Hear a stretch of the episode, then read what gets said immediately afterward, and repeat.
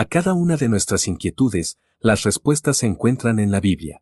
Bienvenidos a Respuestas en la Palabra. La paciencia.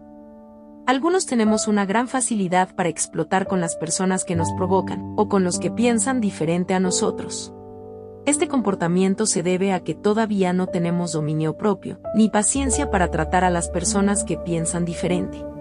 Además, nuestra falta de paciencia no solo la manifestamos en nuestro trato con las personas, sino también cuando nos desmoralizamos fácilmente ante las pruebas o aflicciones que nos sobrevienen.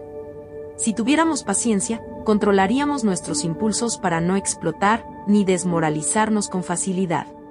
Llevaríamos una vida dócil para soportar las provocaciones de las personas y soportar las aflicciones que nos sobrevienen.